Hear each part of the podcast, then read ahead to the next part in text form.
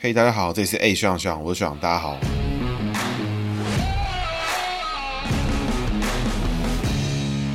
大家好，这是 A 学长学长，我是学长，大家好，学长又回来了。那学长今天不止回来了，还带了一位这个新朋友啊，从美国回来的美国朋友。那这位其实是我之前的学妹，她也是我们之前的来宾浩浩的学妹，你们认识吗？我不认识，浩浩比我们老。对，跟我同年，跟我同年。抱歉，学长。好。好，所以她是学妹哈，就是学长了，终于来了一位学妹。今天她来呢，是因为她有一些非常被中国呢，还有应该算中资媒体吧，港中资的港中资媒体，中资港媒吧，就是她号称乱港台湾神秘女子，名字可以直接讲吗？可以吧。好，她是她是林杰，跟我们过去一起参与学运啦，然后后来她正式的投入了政治的场域。那在台湾有做过一些相关的像助理的工作、幕僚的工作，然后也有在 NGO 做过嘛，然后我记得也在李登辉办公室，哎，基金会，李登辉基金会，李登辉基金会做过一阵子。那这也是因。为什么就是这个中资媒体就会说乱港台女是不是背后有李登辉的影子？没错。好，所以她其实蛮特别，就是我学妹她在不久之前到美国工作，在美国从事 INGO，就是国际的 NGO，然后还有从事政治性的工作。那这边就请学妹稍微自我介绍一下。好，大家好，我是林杰。然后我其实跟学长的渊源就是从高中一起参加热舞社就开始了。舞蹈社，舞蹈社，舞蹈社，对不起，舞蹈社。那然后呢，我们就是在二零一四三一八的时候，又在立法院里面遇到这样。然后当时学长是里面很燥的物资大神这样子，然后我就进去乱搞乱搞乱搞，然后我们就出来一起搞了一个团体叫民主斗争，现在已经倒了。然后我在台湾呢，就是除了做民主斗争之外，就也嗯、重新回到立法院担任过苏治丰委员的助理，然后、呃、后来又去李登辉基金会工作。然后在台湾工作了几年之之后呢，我其实因为我自己也蛮幸运，就是有一本蓝色的护照这样子，然后所以就开始想，就是我身为一个台裔美国人，我可以就是为台湾做什么事情。然后刚好在二零一六年的时候，我得到一个到华盛顿 DC 的工作机会，就是跟台湾人公共事务会嗯 FAPA 工作这样子，所以我就来到了 DC。那其实就展开了一段还蛮有趣的经历，因为二零一六年大家如果记得的话，是川普当选的那一年，所以我一到美国就投下了神圣的一票。然后当然不是投川普，但是川普就当选了这样子。然后我就展开了我在 DC 的生活。然后在一开始的时候，我主要是跟 FAPA 就是在做国会倡议的工作。那 FAPA 这个组织也很有趣，它其实是当时被国民党黑名单的台独分子，嗯、呃，在美国回不去之后，蔡同荣，蔡同荣，对，蔡同荣，然后还有彭明敏，嗯、呃，也当时也是，因为我们节目有做过。哦，真的，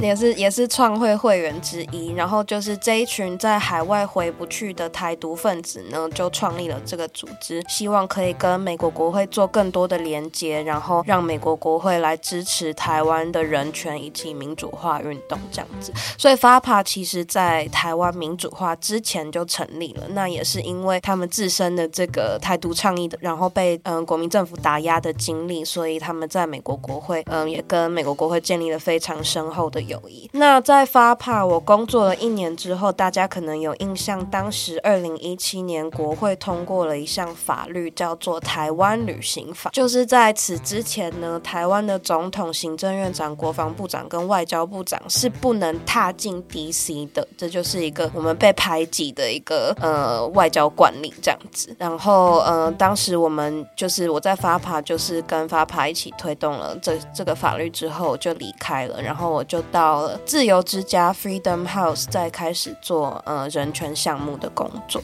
好，学妹，我们到这边先一段，因为你这一段还蛮长的。对，那其实学妹跟我就蛮早就认识啊，所以她也是少数来我们节目真的叫学长是在叫学长，其他人大部分都是叫爽的。她其实就是过往我们在参与的三一八的时候碰到的时候，其实在三一八在立法院里面做了很多杂事。那她那时候我记得学妹是比较 focus 在媒体跟一些论述的部分嘛。是我是做组织搞罢工跟罢课的。哦。对，然后后来就是其实出来之后，我们就学生就组了一个团体叫做民主斗争。大家应该会发现一件事情，就是我们来宾呢其实蛮多是以前民主斗争的成员。如果大家仔细观察的话，如果你们就是大家对于这个团体有关注的话，像是曾文学啦、吴真啦，然后学妹也是，那我们之后还有几位来宾也会是这边出来的几位政治人物。那这团体呢，其实当时就是就是其中学运团体出来的其中之一。那另外一边就变成是那个岛国前进了。对，哎，有很多八卦，然后这些八卦呢，就就是不想讲。后来就大家慢慢走不一样的路线，所以大家应该会知道，就是同样用产业来讲的话，大家都在这个产业里面，可是其实都有很多不同的事情可以做，跟每个人都有自己的位置啊。像学妹她的位置就可以在走国际的路线。好了，那所以其实学妹哈，她这个就要讲一些几个比较悬疑的点啊。第一个就是她前面有讲到，就是她这个乱港台湾神秘女子，其实她是因为她加入了这个香港的民主委员会嘛。对。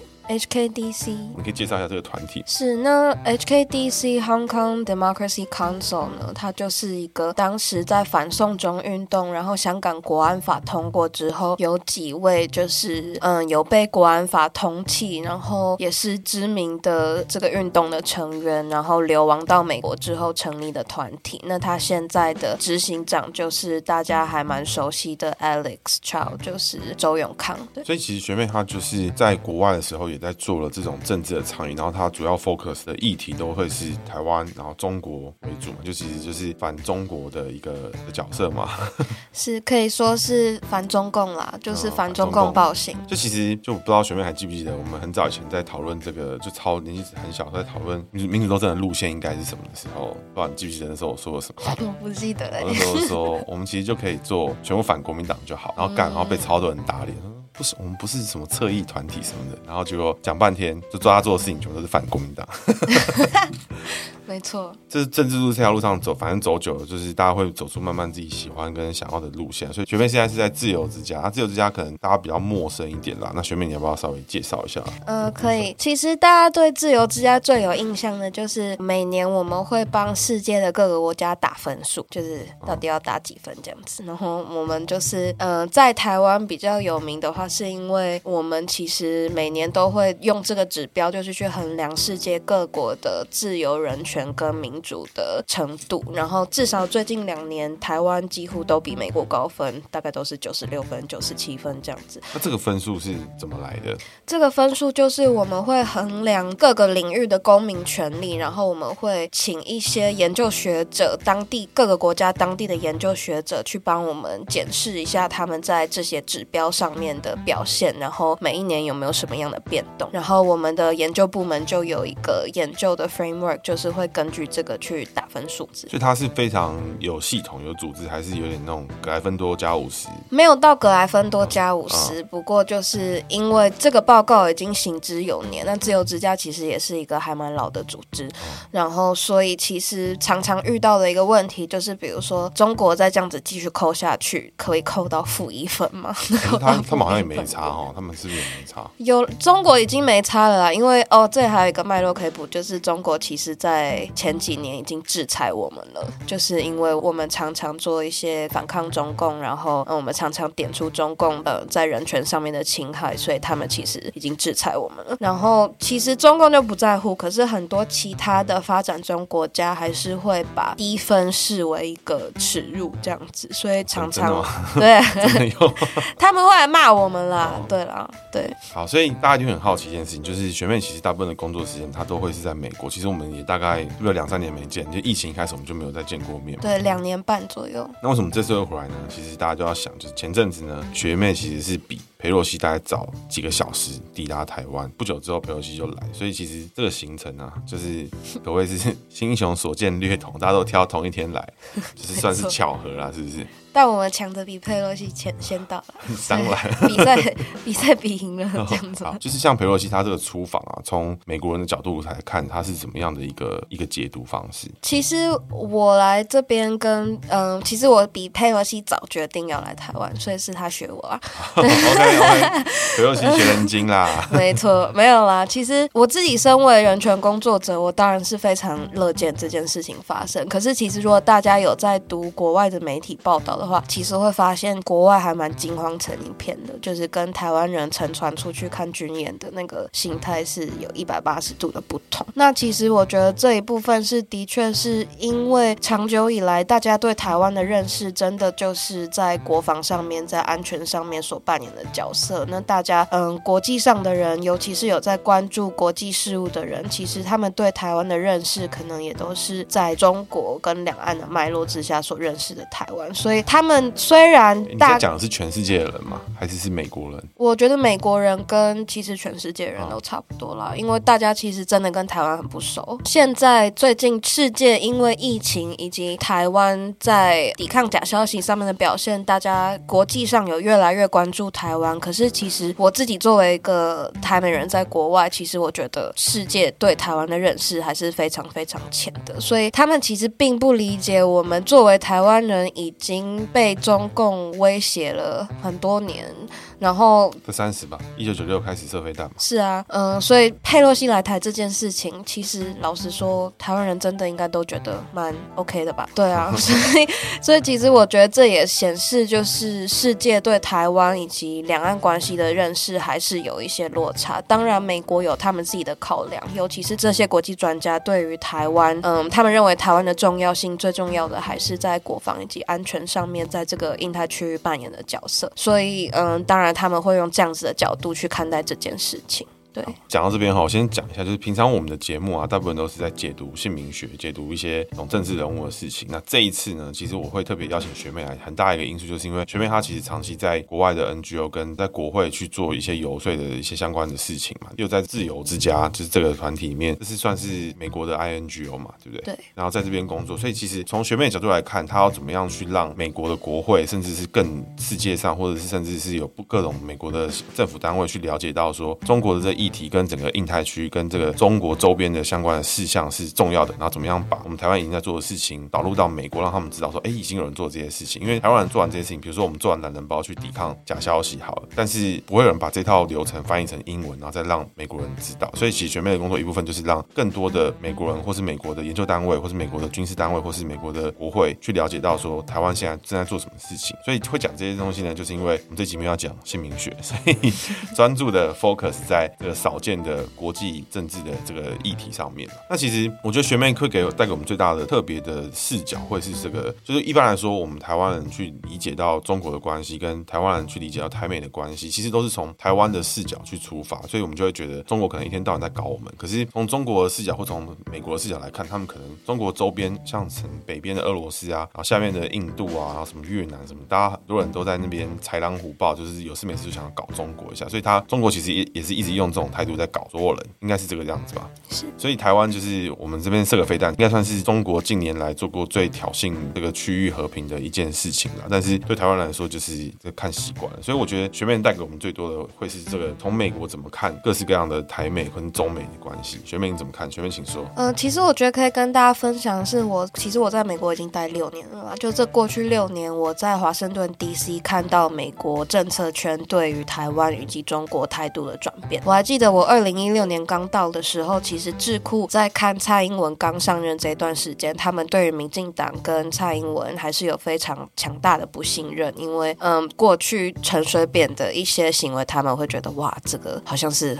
台独恐怖分子，完了完了，对，这样子。然后，所以甚至我二零一六年去参加一些华盛顿 DC 智库的演讲的时候，他们讨论蔡英文政府的方式，还是说哇，蔡英文会不会成为两岸的新的恐怖分子啊？怎么样？会不会搞出什么恐怖的事情？这个论点是在二零一六年蔡英文刚上任不久的时候吗？是，就是那蛮那蛮那，那个的。对，就他们就真的跟台湾很不熟这样子。嗯、对，然后然后大家应该还记得二零一六年底发生一件大事，就是川普接了蔡英文的电话。然后如果大家有注意当时的外媒报道的话，其实当时包含自由派的媒体，比如说《纽约时报》或者是《华盛顿邮报》，他们对于这件事的报道方式都是非常不友善的，就是觉得啊，台湾跟川普这这样的角色挂钩，川普就是不懂两岸关系才会接台湾总统的电话。所以甚至我当时还跟陈伟霆跟林飞凡合写了一个华盛顿邮报的投书，就是希望可以扭转美国人对于台湾这样子的印象，这样子。那那这时候，嗯、所以前几年真的，嗯、在二零一六年那段时间，就是大家对于台湾的了解还是非常少的。然后经过了疫情，台湾的表现之后，以及美国自己发现中共大外宣跟中共的这些假消息有多么恐怖之后，其实他们才开始注意到，原来台湾抵抗中国的经验其实是非常珍贵，而且非常适合嗯分享给世界，包含美国的。我这边一定有个问题要问，就是，是。就台湾人其实还蛮多人莫名的成为川普粉，就是因为川普很喜欢抗中，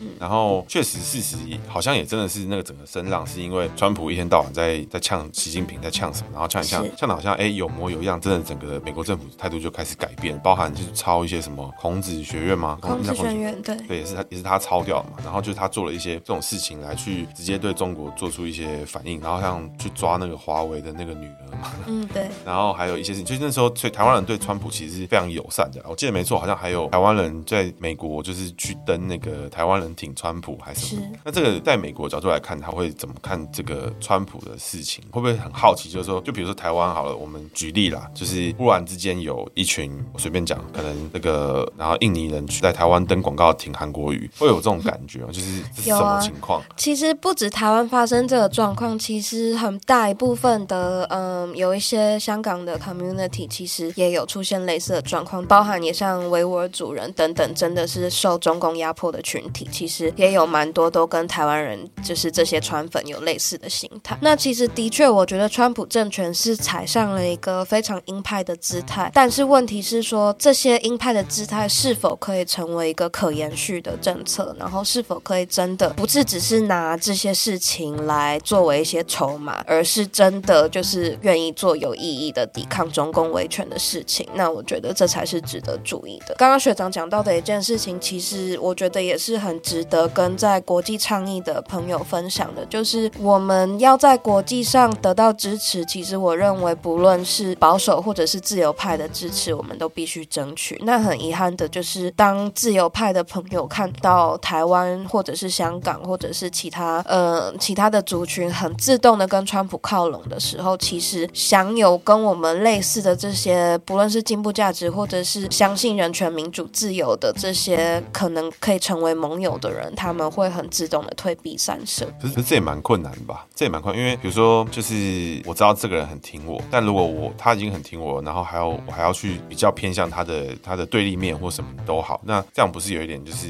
反而有点难理解这个情况，而且更更有可能是他的对立面，比如说川普的对面可能是比较偏自由派的，他还在打击说你们台那美国不应该这么踏入两岸议题或踏入什么，那这样对于当然对于台湾来说，可能得失心就会比较重，就会觉得哎，难得这么多年来终于有人听我们了，虽然虽然是川普，但没关系，至少他挺的是有模有样。那我觉得这可以分几件事情谈，第一个就是他的挺是真挺还是假挺，然后会持续多久？然后第二件事情，我觉得是说，就是当比如说现在改朝换代了，然后需要注意的事情就是，美国它毕竟还是一个民主社会，它的政策决策者毕竟还是投票投出来的，不论他们的民主制度现在陷入多大危机。当美国大众呈现一个非常两极化的状态，现在美国的社会其实如果有在关注美国国内新闻的话，其实保守派跟自由派现在出现的拉扯跟极端化的倾向是非常严重的。那其实未来美国的走向会怎么样，谁都不知道。但是除了表面上这些政治人物挺台或不挺台、反中或不反中的这些表现之外，其实在国际事务上还有非常多不同的管道跟非常多不同的单位在用不同的渠道在做这样的事情，包含我在做的工作。就说国际事务除了川普发什么推特这件事情之外，就是还有非常多其实我们不太认识的管道。那其实还有非常多不同的渠道是可以促进外交，可以促进国际关系，然后让美国更认识中共的本质，然后进而产出更有效的对抗中共集权的这些政策。所以其实我觉得大家除了关注嗯川普或者是类似的人在表面上做的这些事情之外，其实还有非常非常多事情是值得继续耕耘的。那包含我想提的一件事情，就是像，呃，如果大家知道，就是最近前几个月在加州的呃 Orange County 橘郡有发生长老教会的枪击案。那其实蛮可惜的一件事情是，在美国的这个 Anti-Asian Hate 的这个团体，因为那个月除了橘郡的台湾长老教会枪击案之外，还有包含嗯 Buffalo 的枪击案跟一些其他的。那个月光是那个月就发生了三四起枪击案。那我看到这个 Anti-Asian Hate Community，照理说是支持美国亚裔权益的团体，他们在发这个枪击声明的时候，却独独漏掉了这个台湾的长老教会枪击案。其实我觉得这就是一个蛮危险的事情，就是在美国为亚裔倡议的团体，居然不愿意去谈论台湾长老教会枪击案这件事情，那也代表他们其实不了解这个枪击案背后的意义，他们也不愿意在美国的社会里面谈论这样的事情。所以我觉得，其实我们还有非常非常多的事情可以去做，然后还有非常多的盟友可以去建立。你如果只押宝一个人的话，那如果那个人出包了，比如说现在 FBI 在查他，那如果他被抓走了的话，那如果台湾的议题跟这样子的形象挂上钩的话，那是不是我们会在美国大众的眼中就变成那个跟川普挂钩的？那我觉得我们也不用太苛责，因为毕竟就是你就想，我们就是一个被被霸凌、被孤立很久，是的确。终于有一个人稍微讲了两句话，呛下两句，是啊，就是会觉得，哦，终于，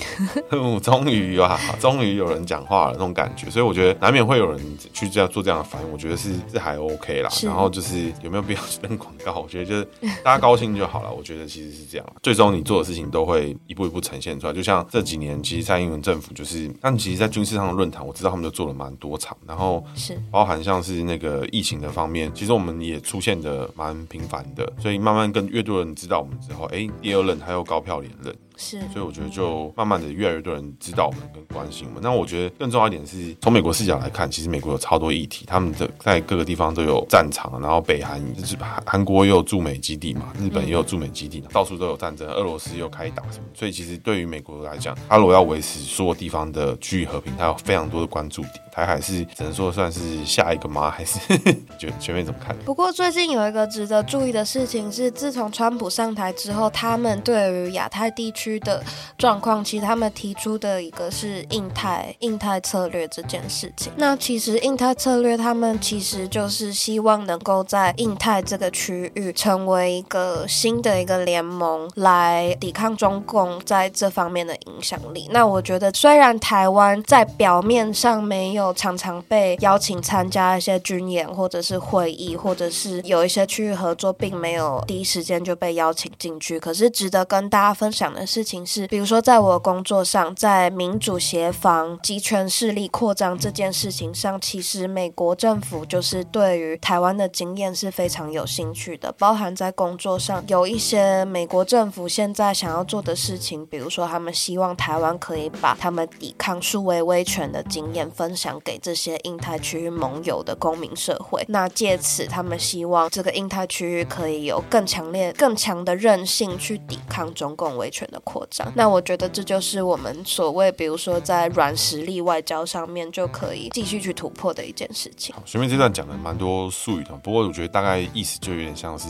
从每两年一次，甚至大选到甚至公投，我们大概台湾每一年到两年就会有一些蛮重大的全民的政治活动。那在这过程中，我们其实每个人都饱受了这个假新闻的摧残啦，就是所有人赖打开，或是全部整个台湾人就是非常的机灵，还是但还最近还是有被骗去柬埔寨，但是大家收。这种诈骗讯息或者接诈骗电话，都随时反应都蛮快，这也是长久以来被中国人练出来的。所以台湾人对于这种假新闻的反应啊，跟怎么样组织起来去验证什么是假新闻，这也是美国好像相当缺乏的一个的一个的一个状况啊。所以他们好像之前大选是被俄罗斯影响的很严，这是真的吗？的确是俄罗斯的渗透很严重啊。不过美国在最近呃这几年来，他们在抵抗假消息方面主要关注的国家包含俄罗斯、伊朗跟中国这样子，主要。是这三个国家，俄罗斯跟伊朗都还不是母语国家，可是中国要搞我们，他们就是跟我们讲差不多语言，只是要有些用语。但是这些用语最近又被抖音什么就是大量的入侵，所以其实台湾人越来越难做了。那学妹刚刚前面讲到那个 Orange County 的那个枪击案啊，然后他提到这个 Asian Hate 这个事情啊，那 Orange County 的枪击案是长老教会是一个，我看新闻好像是一个住在 Vegas 的一个不知道是不是统处长，但总之他的政治思想跟长老教会这种独派的思想是不同。然后他就带了蛮多给息，然后还有锁人家大门，然后撒汽油，然后要开枪杀一堆老人，还有一个要屠杀的。对，就是其实是蛮恐怖的啊。然后这个行为就是前面刚刚提到没有被那个 Asian Hate 的这个团体拿进去，你你觉得会是什么原因？就是他们单纯没有关注，还是他们认为这是一个政治的亚洲人杀亚洲人嘛？对，其实最表层的原因就是他们看到这个这个凶手是台裔的，他们就认为这其实就是一个台湾人杀台湾人的一个政治性的事件，所以他们可能就没有。但背后一个更深层的脉络，其实是在这个时代的比较偏自由派的年轻人，其实大家要想，他们在美国，他们是经历过九一一，经历过美国投注了非常多的资源在这些外面的不知道在干嘛的战争上面，所以其实这一辈的很多的自由派的年轻人对美国的所谓的外交政策是非常不信任的。那尤其川普上任之后，其实很多人，这也是为什么很多自由派的年轻人虽然知道中共不是什么好东西，可是他们对于川普采取这么鹰派的姿态，还是保持着很怀疑的态度。那就是这就造成一个氛围，就是因为他们怀疑美国的这些外交政策，所以当这些川普这样的角色采取这么鹰派的姿态的时候，他们反而会想要跟中共就是靠拢。他们不了解中共的，在不了解中共的状况之下，我就看过有一些自由派的年轻人就会说啊，美国的 foreign policy 这么糟，那为什么我们不跟中国政府学习？所以其实美国、哦、大家真的要了解，没错，我在美国最大的学习就是美国人比我们想象中的不了解中国非常多。其实台湾人这么了解中共，其实真的是因为我们就是被欺负大的嘛，就被欺负长大的。那其实美国这种养尊处优的天龙国呢，他们其实真的不了解中共政权的本质，甚至很多人不了解中国政府不代表中国人民这件事情。所以，比如说，我也看过一些 anti-Asian hate 的言论，就说啊啊，我们要支持亚裔，我们就要支持中国政府。但他们并不了解，其实中国政府才是杀最多亚裔的人，好吗？关了那么多维吾族人，关了那么多藏人，其实中国政府才是在 promote Asian hate 的 一个最大的政权。所以，美国选民现在他们其实就是就是那个反反威权，他们就是他们觉得他们在反抗，他们在反抗那个那个 Big Brother 那种感觉嘛，是这样吗？对啊，因为他们就是真的对美国政府极度的呃信，极度的不信任。那自由派不信任共和党政府，然后共和党的选民又不支持民主党政府。比如说，最近 FBI 不是在调查川普吗？就是美国社会就激化到现在这个程度，就是有一些共和党的支持者还带着 AR 三十五要冲进 FBI 总部，这样、哦、被打就被打爆了。对啊，所以就是真的，美国现在社会就是一个非常分裂的状态。所以我觉得在做国际倡议的时候，我们除了看这些表面的政治人物讲什么，我们其实要试图去理解为什么美国社会大众会这样想，为什么这些人会讲这种话。毕竟美国的政治还是民主政治，如果你不去耕耘美国大众的话，那我们可能一时之间可以得到一些好处，但是长远下来来说，他们的对中政策跟对台政策到底会变成怎么样，那还是很难说的。这个想法之前其实没有想过，因为像他们年轻人成长下来都是在这种蛮恶搞的环境之下，跟、啊、跟我们也蛮，其实也蛮也蛮像的。我们就是从从小被弄到大嘛，就是有没有我们这个年纪要毕业的时候，哎，零八年马上金融海啸，然后开始那时候不是大家都要去中国工作嘛，什么的，去中国工作才才会很很发，结果到现在，哎，现在好像又又不一样了。是，真的就是从小到大也是被中国搞到大，所以他们的想法确实，哎，这样想好像也是有点合理。就是美国政府告诉他们，我们为什么我们要挺台湾，他们就觉得不对，你只是想要对抗中国，所以你支持台湾，所以我们要支持中国。对啊，或者是比如说 很叛逆，很叛逆，很叛逆，一定的。你看，像看九一这么被搞这么，就是他们真的九一一以来，就是真的对美国政府在这方面的作为是非常非常不信任的。所以他们其实这九一听起来是美国政治上或是民意上面一个很大的分歧点。所以大部分的美国人是怎么想？因为就台湾人看法，很有可能就是觉得说，哎，这個恐怖分子有没有玩火玩到人家脸上啊？这下好啦，就被炸炸到爆。当然有有很多电影都会讲到九一一对美国社会造成多大的影响。嗯、那从美国的角度来看，你觉得最有感的会是什么样的感觉？其实我觉得那个感觉就是你发现你的政府一直跟你说，我们很需要打这些战争，我们需要这么多资源投注在国防里面，我们需要这么多军人上战场去维护世界和平或者是其他的借口。但是他们最后这些年轻人发现，这些也只是美国政府的 propaganda 大内宣。然后他们发现有这么多可以被拿来嗯支持社会安全网的这些税收被拿去打仗，被拿去做这些不知所以然的一些奇怪的外交政策，甚至搞得所有人都讨厌美国人。所以他们就是其实真的是在成长的过程当中，对于这些事情，因为这些事情，所以对于美国的对外政策产生了很大的不信任。那这也可以带回，嗯，我们在节目最前面讲的，就是国际上的人看到佩洛西来，其实很多人反而是反对的，反而是觉得哇，佩洛西怎么做这种危害安全的事情？那其实背后还有一个想法，就是现在这一代美国年轻人也会觉得，他们也许知道台海的安全是很重要的，但是他们也会觉得啊，难道我们又要像之前中东那些战争一样，又要为了一个不知道在干嘛的一些国家跟离我们很远的这些区域，然后把我们国家这么多的税收、这么多的收入，然后这么多的年轻人送上战场去送死吗？难道我们要又要为了一个不知道在干嘛的战争而去上战场送死吗？不会啊，不打就没显卡嘞。但他们就是 不打就没有 PS5。可现在可能有意识到这件事情，这是一个不错的倡议论点。我觉得我们以后可以想这件事。你不来，你不来，显卡都卖别人了。这还不错。对啊，很严肃，好不好？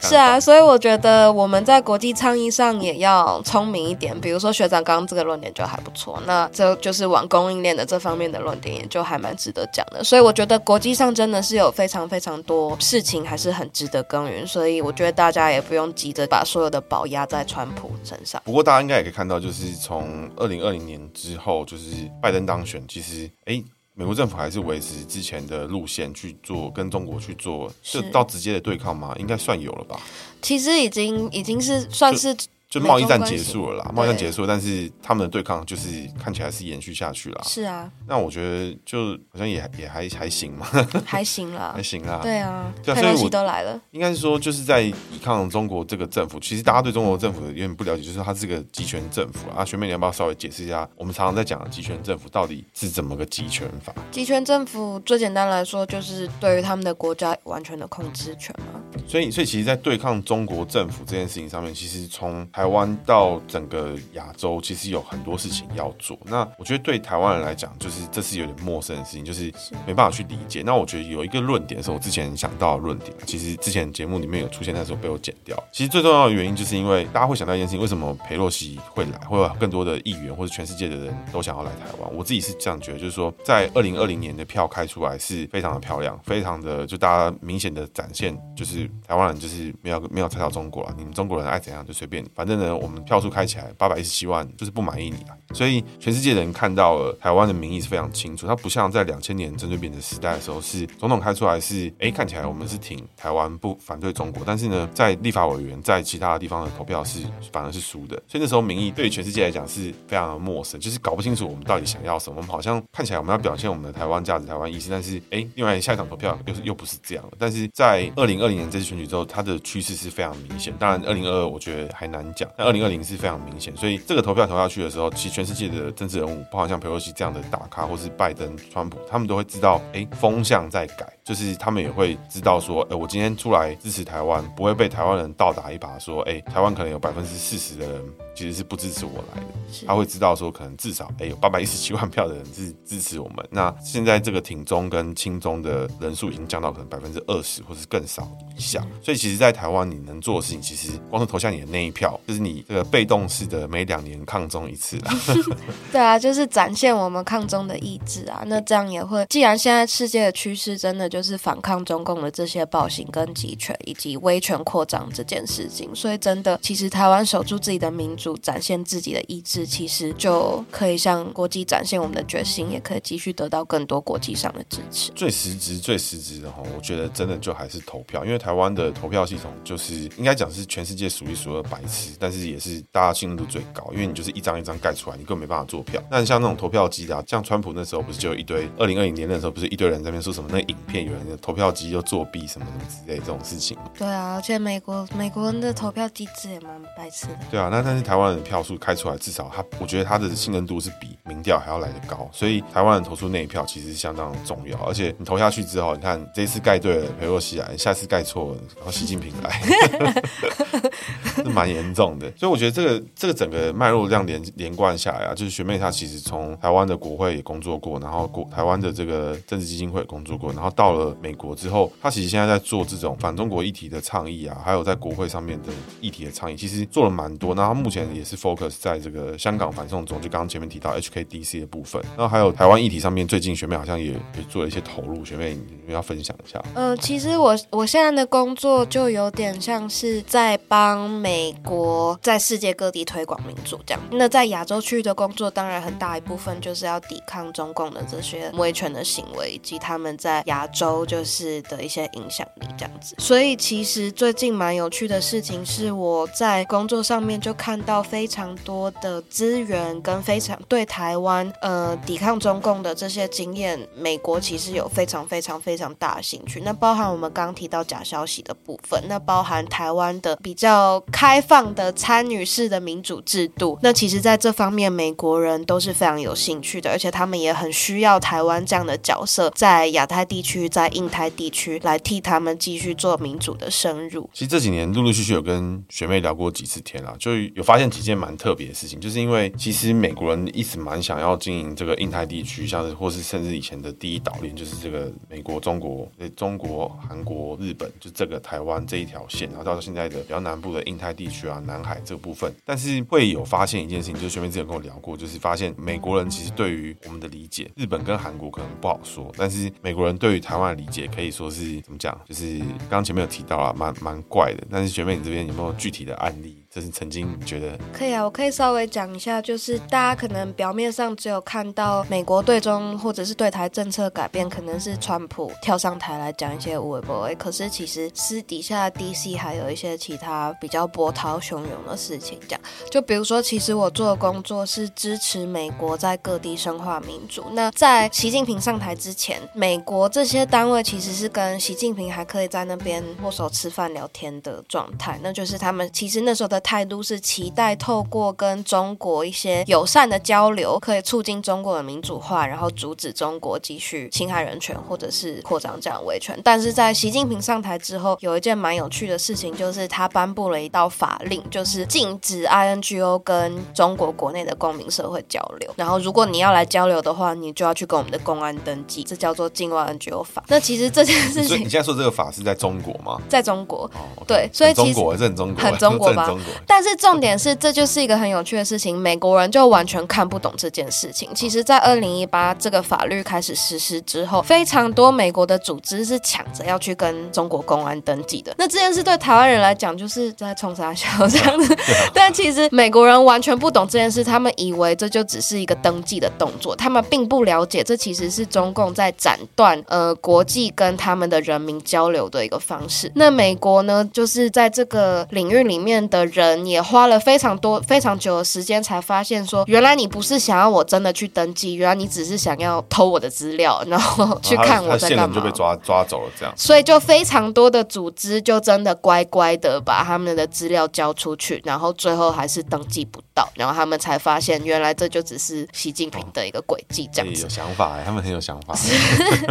所以这就可以展现，就是美国人对于中共的本质，对于习近平的这些手段断有多么。的不了解，那也是因为这个法律通过之后，其实非常多中美之间人与人交流的管道都被斩断，包含学术机构的交流，包含跟公民社会的交流，这些全部都断掉了之后，美国才想说啊。哇塞，我们当初做错了，这样子，所以其实这也是为什么美国开始把这些了解中国，甚至最基本的学中文这么简单的事情，他们开始把兴趣转往台湾的原因，也是在这边，因为他们发现原来这个法律其实是为了打压他们跟中国的交流。那他们原本这种啊，我跟中国人民有越来越多交流，他们就会更民主、更自由，然后就就有一天可能会民主化，这样的梦想也就是梦碎了。现在这梦想做很久啊，从那个很早期什么经济改革改革开放嘛，啊、然后他们整个经济就是一路飙上来开始，嗯、到两千年那个时候，陈水扁被打打压到爆嘛，是，然后到马英九看起来也要双脚一软嘛，是，就是整个看起来是一条线，哎，现在整个直接整个在反转过来。对，所以这也是为什么大家其实可以发现有非常多的这些嗯非政府组织开始在台湾注册，甚至智库也开始对台湾更有兴趣。那甚至最简单的就是美国一堆想学中文的人，以前都去中国的，现在全部都跑来台湾。所以这也是嗯刚刚所讲到的，就是除了表面上的这些政治的行为之外，其实我们还是有非常多的耕耘可以去跟美国建立更好的关系。那借由这些交流，美国也会。更了解台湾的社会，更了解为什么台湾人会做出这样子的决定，会有这样子的想法。所以其实对我来说，这也是可以说是国民外交，也可以说是非正式外交，嗯，一个非常非常重要的渠道。回到这个我们节目的主轴啊，就是还是要提醒大家，这个票呢要好好投，会有这些转变啊。如果你当初投票的时候，哎，就是没有想，就是也不是让你不是要各位投给谁哈，是说你投下的那一票代表你的的意志。那你要选的是亲中的人呢，还是这个？不亲中的人，那会决定了国际上认为台湾社会现在走向的是亲中还是不亲中，这是一个非常，我觉得怎么讲，应该是非常客观的一个判断依据。因为比如说，有人每天都跟你说他很讨厌你，你不会真的以为他喜欢你吧？就不会有这种事情吧？对啊，所以这个投票的事情，其实就是一个对于每个选民、每一个人在台湾都能做到的事情，而每个人都有权利也有义务去表达自己的态度了。所以你去表达你正确的态度，你可以不用一定要投给谁，但是呢，你投那个人背后的意志绝对不能带有这个轻。中也好，或是怎么讲，这种投降主义的思维，我觉得都是对于展现台湾的意志都是好的啦。学妹怎么看？是啊，我觉得包含其实即将要到来的地方选举到未来的大选，其实真的投票展现意志，是让美国人、让世界知道台湾人在想什么，以及台湾是不是真的有坚定抵抗中共的这个决心。毕竟，如果我们自己都没有展现这样的决心，怎么会有人想要派兵来协防台湾呢？如果未来出了什么事的话。所以，对，就如果我们在那边就是等边三角形嘛，就是你看台湾、中国、美国啊，保持一样距离啊，这个最后就 有可能两边一起决黏北蓝，大部分机 大部分很高几率是这样啊。就比如说有一个人同时追求两个男生或追求两个女生，那这个事情东窗事发之后呢，除非你真的帅到不行，或是辣到不行，不然你应该是直接被直接被两个人一起讨厌，大概蛮高几率是这样了。前面前面其实有提到，就是不要靠边站，但是我觉得有些事情你的选边还是要清楚跟一点，因为像以前大家都在讲什么战略模糊嘛，嗯，其实现在其实大家已经越来越清楚，如果你不表态，或是你的态度是暧昧的，那你就是对方的，嗯、比较多是这样。好了，以上是今天节目哈，那姓名的部分呢，等学妹更红一点，更有名了，哎、欸，这个出来选的，如果有这么一天的话，那我们再来解学妹的姓名，应该是没有要出来选。不要出来选呢，像我们浩浩那一集，其实也有做这个知名大咖出来自自己自己被解，这也是有的啦。所以就有机会呢，我们再来解哈。今天节目到这边，谢谢大家，大家拜拜。谢谢，拜拜。